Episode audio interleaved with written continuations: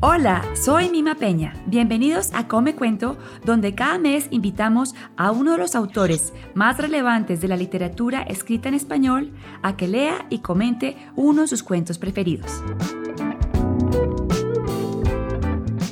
Una de esas voces de la literatura contemporánea es la del escritor chileno Diego Zúñiga, quien escogió leer y comentar un cuento de Eve Ward, una de sus autoras preferidas.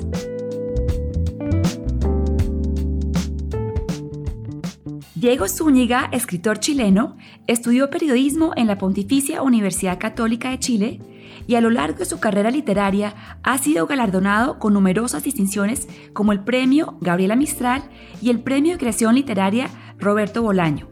En el 2017, Diego fue incluido en la lista de Bogotá 39 como uno de los mejores escritores jóvenes latinoamericanos y el año pasado la revista Granta lo seleccionó como uno de los 25 narradores en español más prometedores de la escena literaria actual. Entre sus obras se destacan las novelas Chungungo, Camanchaca y Racimo, así como su colección de cuentos Niños Héroes. Actualmente Diego vive en Santiago, donde trabaja en la casa editorial Montacerdos, de la cual es fundador. Hoy tenemos el gran gusto de que Diego Zúñiga lea el cuento titulado Querida Mamá de la escritora argentina Eve Ward y que luego nos acompañe a comentarlo. Hola Diego, bienvenido a Come Cuento. Hola, hola, ¿cómo están? Muchas gracias por la invitación. Gracias por estar aquí.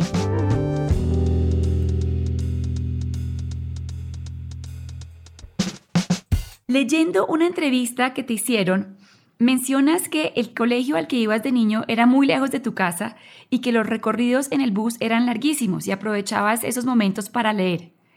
¿Ahí surgió tu encanto por la lectura y supiste que querías ser escritor? Sí, yo creo que mm, ahí primero surgió el gusto por la lectura, como bien dices tú, y, después descubrí que no solo me gustaba leer, sino que también me gustaba escribir mis propias historias, así que ahí empezó esa relación, pero fue clave ahora que tú lo recuerdas, eso, esos largos trayectos que hacía arriba de un microbús entre mi casa y, la escuela, ¿no? Eh, ahí creo que me formé como lector y escritor. Bueno, y como comenté ahora, has recibido, entre otros, el premio Roberto Bolaño a la creación literaria y precisamente te quería preguntar por Roberto Bolaño, que es probablemente el escritor chileno más admirado y reconocido en el mundo, creo yo.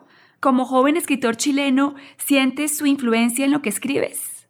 Sí, para mí fue muy importante el encontrarme con los libros de Bolaño. Yo lo leo cuando él él había muerto hacía muy poquito, él murió el 2003 y yo descubro sus libros, diría que el año 2005, cuando yo tengo 17 años, 18 años, ¿no?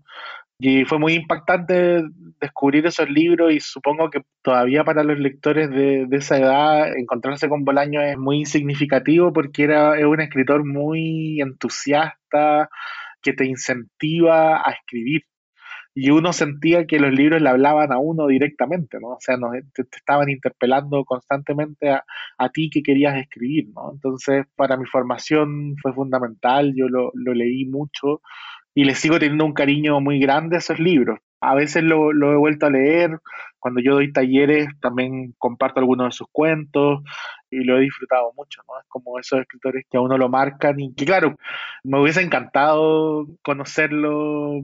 Eh, aunque también me da, probablemente da un poco de miedo, porque era alguien bien intenso, uno lo ve en las entrevistas y en sus intervenciones. Era alguien bien arbitrario también, entonces, pero cuando se ponía a hablar de literatura era alguien muy generoso y, ese entusiasmo que está en sus libros me parece que también estaba en él, ¿no? Y yo creo que hubiese sido muy agradable compartir esas conversaciones sobre literatura, pero por lo menos quedan sus libros que son una conversación que no se acaba nunca, ¿no?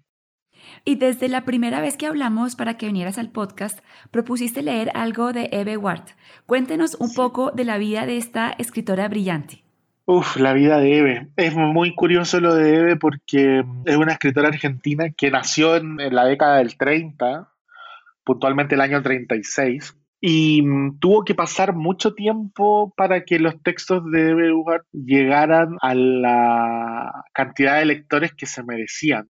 Ella empezó a publicar en la década del 70, quizá un poquito antes, pero por ahí empiezan a aparecer los primeros libros y ella publicaba constantemente en, en editoriales muy chiquitas y se empezó a convertir como en, un, en una suerte de secreto, ¿no? Digo, esos secretos que la literatura a veces nos guarda y que también era como una suerte de contraseña, ¿no? Digo, cuando un lector hablaba de Eve, tú sabías que era un lector atractivo, interesante, no sé, un lector fino, un lector particular, ¿no? Y tuvo la suerte también ahí de que, de que claro, que habían editores y escritores que la empezaron a mencionar mucho.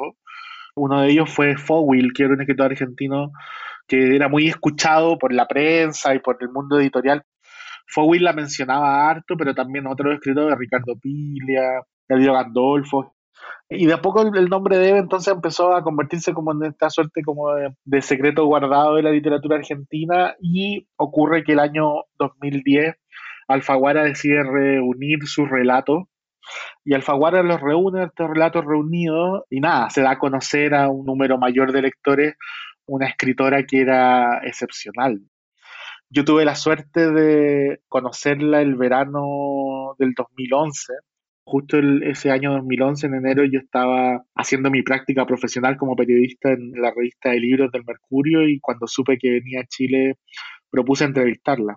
Y ahí la conocí. Y fue loquísimo porque era un personaje tan raro como sus cuentos, era muy especial ella, era muy curiosa, era muy impertinente, era entrañable, y era una señora de 70 años. Era una persona que le llegó el reconocimiento ya muy grande, ¿no? Y eso también hacía que ella se tomara las cosas con mucha levedad, se reía mucho como de ese reconocimiento tardío, ¿no? Digo, pero ella sabía que era una gran escritora, yo creo, en el fondo. Era muy humilde, era muy humilde, pero ella sabía que lo que ella hacía era algo realmente valioso y, y nada, para mí haberla conocido en ese tiempo fue un privilegio porque nos hicimos amigos, digo, a partir de esa, de esa entrevista, años del 2011 hasta el 18, yo tuve el, privilegio de, de, acompañarla cuando venía acá a Chile siempre, o cuando había viaje a Buenos Aires nos juntábamos allá. Ella le encantaba que nos juntáramos en su departamento y, juntaba grupos de personas. Daba, además, ella daba talleres literarios, ¿no? Y también daba los talleres en el departamento y le gustaba hacer asados.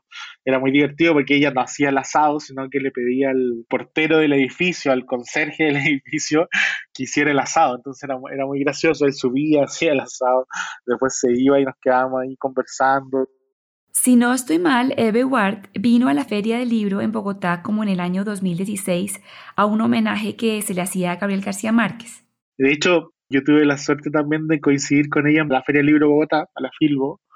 No recuerdo si el año 2016 quizás o el 2015, pero fue cuando yo te diría que ya tenía más de 80 años, ¿no? O sea, Sí, no, viajar, o sea, era una, no, es que la vitalidad de Eve no te la puedes creer, ¿no? Digo, o sea, era una cosa impresionante. Y a ella le invitaron a hablar, me dio mucha risa porque íbamos en un taxi rumbo a la feria y me dice que tenía que hablar en una mesa sobre los cuentos de García Márquez y me dice que lo estuvo releyendo y que le pareció muy mal cuentista y, que, y que no sabía qué hacer, me no sé si voy a decirlo o no lo voy a decir, o sea, me decía, yo lo encuentro un novelista extraordinario, pero la verdad es que releyendo los cuentos no me parecen muy buenos, ¿no? Llegó a la mesa y habló de... Y era una mesa, además, como con... Obviamente era todo conmemorativo de García Márquez, entonces habían invitado, creo que a un par de personas que lo habían conocido y académicos que analizaban su obra. Y estaba Eve ahí como una suerte de bicho raro en el grupo ella frente al público dijo que sí, que le parecía que como cuentista no, que ahí no estaba su maestría, ¿no? Y nada, y el público se enojó, fue... Claro, porque acá veneramos todo lo de García Márquez. Oye, y bueno, querida mamá, que nos vas a leer hoy, y una de tus novelas, Camanchaca, gira alrededor de la relación de padres e hijos. ¿De dónde surge, crees tú, esta atracción tuya por las relaciones entre padres e hijos? Sí, bueno, allá lo estudio gráfico en todo el asunto soy hijo de padres separados, entonces me crié sobre todo con mi madre y mis hermanas, y la figura de mi padre siempre fue una figura más fantasmal, por así decirlo. Y eso de alguna manera lo que me hizo pensar ya cuando empiezo a crecer y a, convertirme en adulto, cómo la figura de los padres nos configura a los hijos. Y me interesa saber cómo son esas relaciones, porque también para mí es un misterio, básicamente. Por ejemplo, cuando conozco a personas que se llevan muy bien con sus dos padres, me parece muy sospechoso, hay algo raro. Lo digo un poco riéndome y también probablemente con un poco de envidia, ¿no? Pero me parece muy sospechoso esa relación pero me parece que esas relaciones, las relaciones eh, madre-hijo, padre-hijo, me generan curiosidad porque de verdad creo que estamos muy configurados por esos vínculos, ya sea de que hayan existido esos vínculos o no. Bueno, entonces seguimos hablando después de la lectura. Aquí está Diego Zúñiga leyendo Querida Mamá de Eve Ward.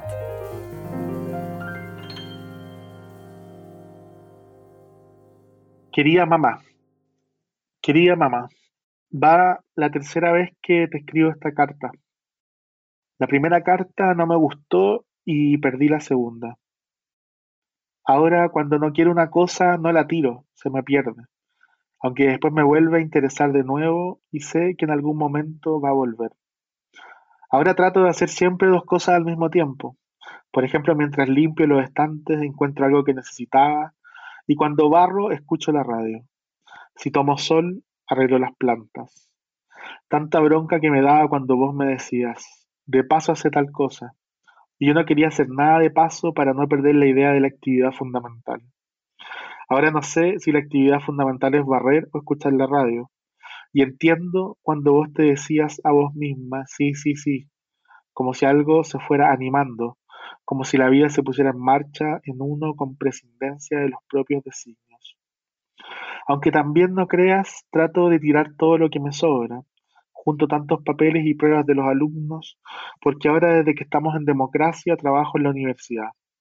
Pero vos te fuiste antes de la democracia y fue así. Los militares pelearon contra Inglaterra, ocuparon las Malvinas y se vino toda la flota inglesa contra nosotros. Perdimos la guerra, los militares quedaron desprestigiados y se tuvieron que ir del poder. Después gobernó Alfonsín, que se tuvo que ir antes de tiempo por la situación económica. A la mañana las cosas tenían un precio, a la tarde otra. Ahora gobierna Menem, no sé si lo tenés presente. Parecemos meados por los elefantes marinos. La situación económica es mala, pero yo me arreglo. No vivo más en el departamento de Gascón. Me mudé a uno con un gran balcón, puse muchas plantas y tengo una enramada que yo llamo la parra. Bueno, eso te quería contar. Me olvidé de barrer las hojas del balcón, se tapó la rejilla y se me inundó toda la casa. Puse un montón de pruebas viejas de los alumnos y cartones para parar el agua, pero es de lo más solapada e incontenible. Llegó hasta el ascensor. Ahora no me sucede más eso ni tengo una sola cucaracha porque me he vuelto muy limpia. A veces lavo ropa para no fumar tanto y también corrijo pruebas porque mientras se corrige no se gasta plata. Cuando llega fin de mes, empiezo a buscar automáticamente una plata que escondí en un libro y que jamás encontré. Pero eso pasa solo dos o tres días. Hubo tiempos peores con los militares. Una vez éramos siete para comer y entre todos teníamos plata para comprar harina y una lata de tomate. Luis, el marido de Lea, el artesano, amasó tallarines por primera vez en su vida, organizó el corte de esos fideos, trabajamos en serie y comimos lo más bien. Mamá, tengo un gato que se llama Andrés, Marabú, Micho y Catito. Es precioso, blanco, gris y dorado. Lo doy pescado por el brillo del pelo, araña una alfombra que no conoces. Me araña los vaqueros y de tarde en tarde un poco a mí cuando está muy frustrado. Duerme a mis pies y no digas Santa Madonna, porque no tiene pulgas. Y si las tiene no me las pasa y si me las pasa no me pican.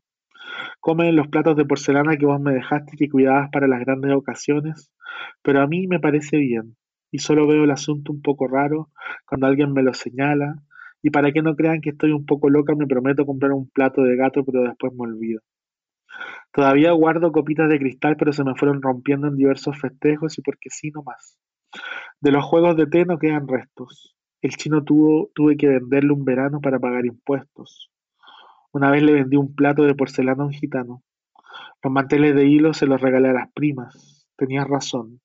Yo no soy para manteles de hilo y aparte ahora vienen unos lavables de tela sintética, todos de colores baratos, se tiran y así se cambia un poco. Tenías razón en muchas cosas de las que ahora recién me doy cuenta. Por ejemplo, cuando yo iba a tomar el sol en verano inmediatamente después de comer y vos me decías, ¿cómo se te ocurre con ese calor? Yo también pienso ahora en cómo se me ocurría, porque ahora después de comer, cuando puedo, duermo la siesta. Tenía razón en que la siesta es algo hermoso. Y también tenías razón cuando yo te pedía que echaras a esa señora que en vez de limpiar la casa la ensuciaba y vos no querías y decías, déjala que se quede acá, la de patadas que va a recibir si sale a la calle. Yo ahora tengo una señora boliviana recién llegada, le tuve que enseñar a manejar el ascensor y todavía dos por tres se queda atrapada, no sé cómo. Si encuentra la tapa de un envase que ya no existe, ella se la pone como sombrerito a otro envase y arma como un adorno al pedo.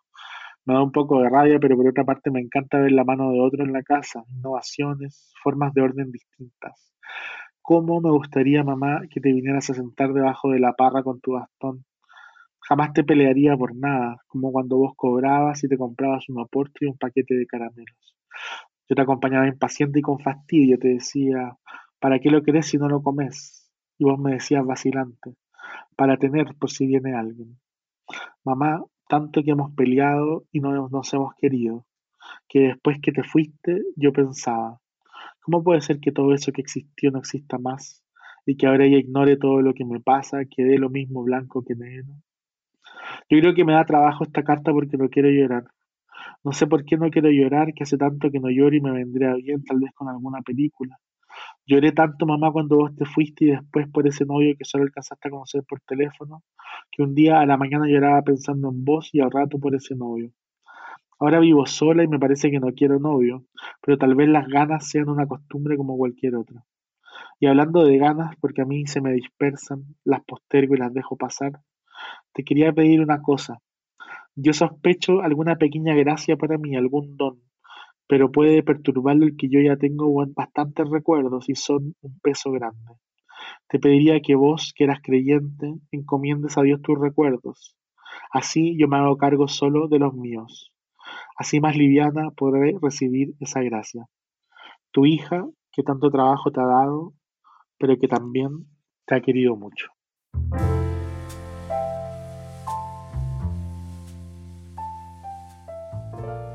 Gracias Diego Zúñiga por la lectura de esta carta mamá de Eve Ward. Hablemos del título. Querida mamá, con el solo título los lectores anticipamos de qué se trata la historia. Los títulos de Eve Ward son muy dicientes de la historia que ella se dispone a contar. Hay otros autores que prefieren títulos más difusos o que requieren interpretación. Tú tienes unos títulos buenísimos, muy sugestivos y sonoros. ¿Qué tan importante es el título de un cuento? Es lindo lo que dices porque es verdad que en los cuentos de Eve, en los títulos hay algo muy, como incluso medio didáctico y muy preciso, ¿no? O sea, quería mamá, y uno ya lo sabe, tengo acá otro que se llama el budín esponjoso, ya que se trata sobre eso, una personaje que hace un budín.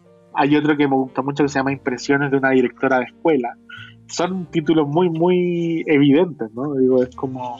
Hay otro que es muy divertido que se llama Estefan en Buenos Aires, que es la historia de un alemán que está en medio de, la ciudad de Buenos Aires y es alucinante porque trata de. O sea, se mete en la cabeza de un alemán y escribe sobre la ciudad desde ese lugar, ¿no? Desde el que no sabe nada, que no conoce el idioma, que se enfrenta a un paisaje nuevo. Y es un relato alucinante. Claro, esa es la anécdota, pero la experiencia de lectura se los aseguro que es extraordinaria.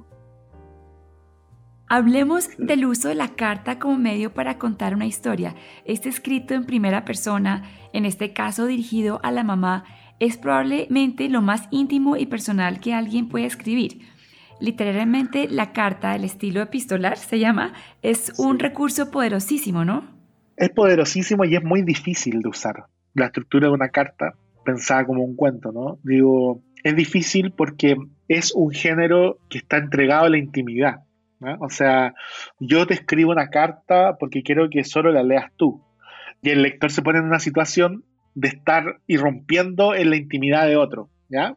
Ocurre primero ese efecto. Pero desde el lugar de la escritura es muy difícil porque es muy fácil que esa carta que yo escribo suene artificial, ¿ya?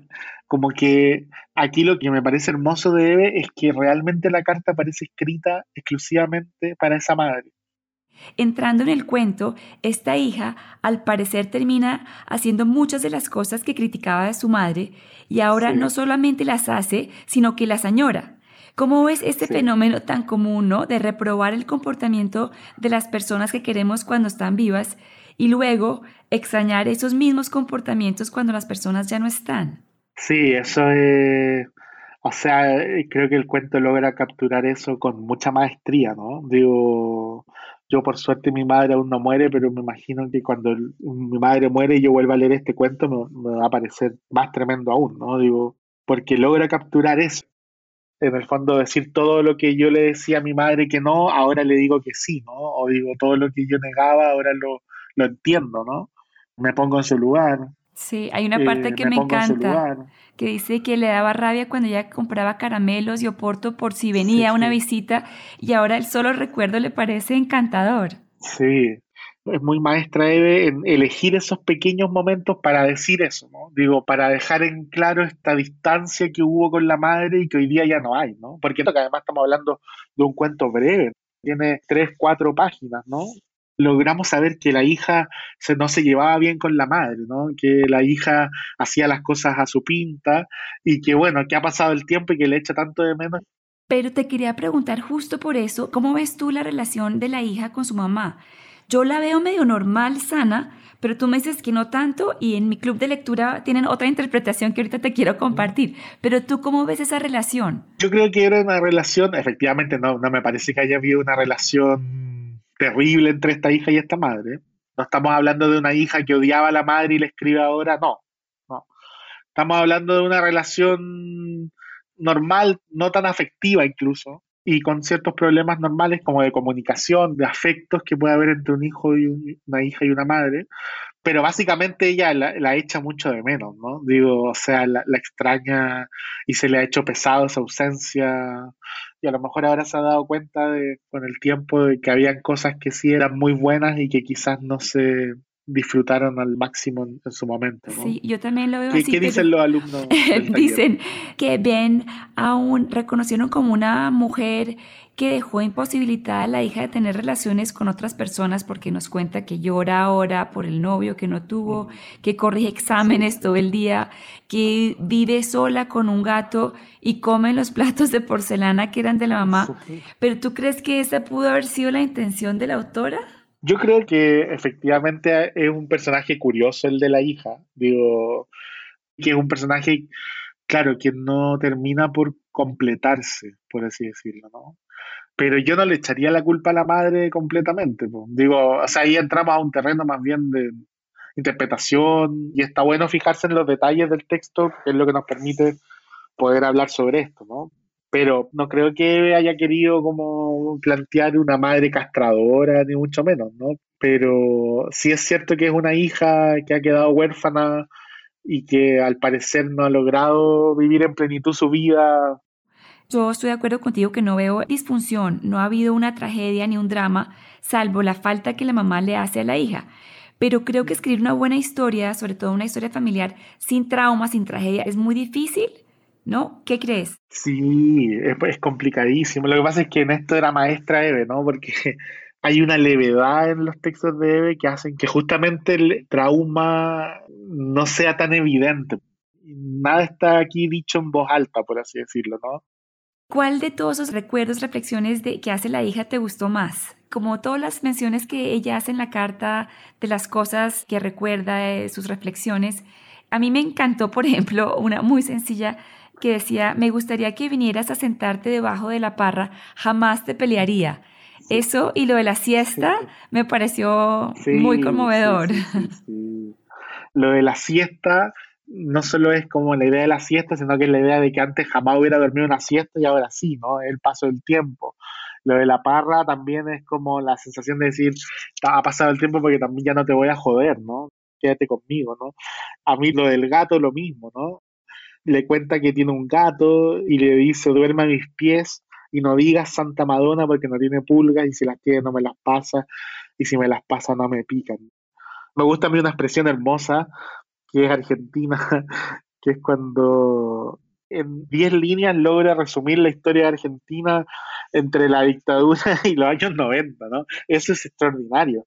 Que los militares se pelearon contra Argentina, que después perdieron la guerra, Y cuando dice, y lo que me, da risa mucho es cuando dice ahora gobierna Menem, no sé si lo tenés presente, parecemos meados por los elefantes marinos, dice. Es una expresión que me da mucho, me parece muy divertido.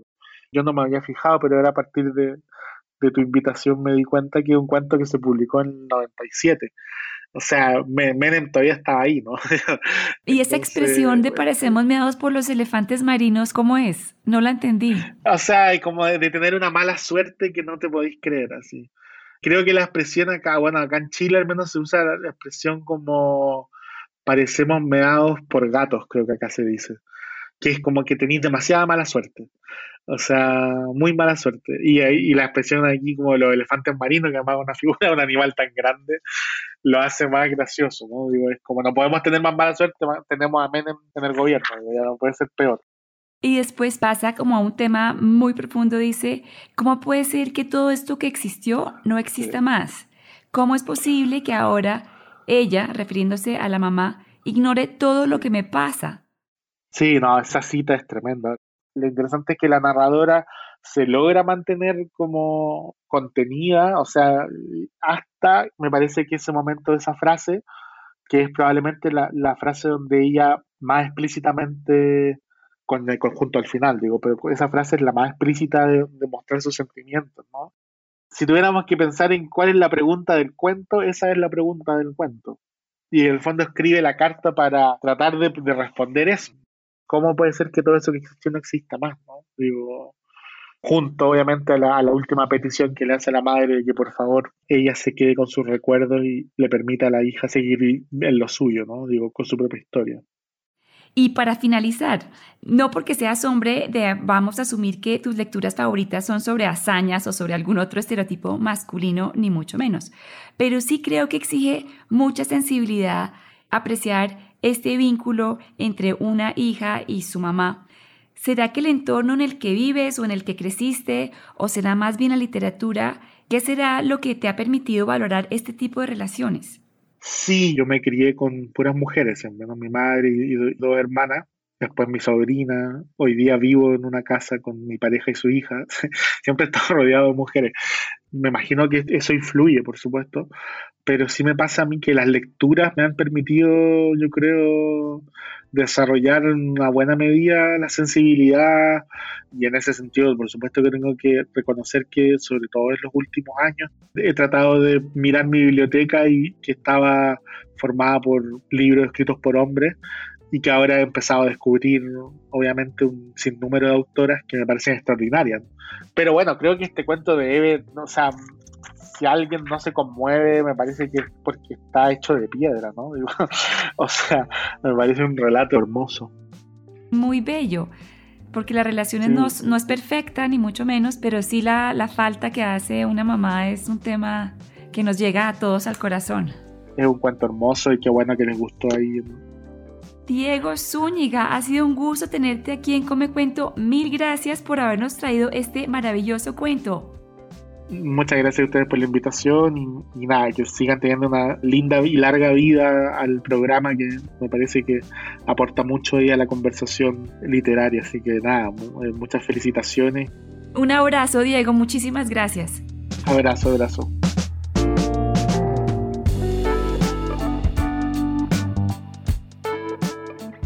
Querida Mamá es uno de los cuentos que forman el libro Guiando a la Hiedra publicado por primera vez en 1997. Gracias por oírnos y gracias a Giancarlo Vega y Arnei Quintero por la edición y musicalización de este podcast. Si les gustó este episodio, los invito a que nos sigan en su plataforma favorita de podcast y en la cuenta de Instagram Come Cuento Podcast. Hasta luego.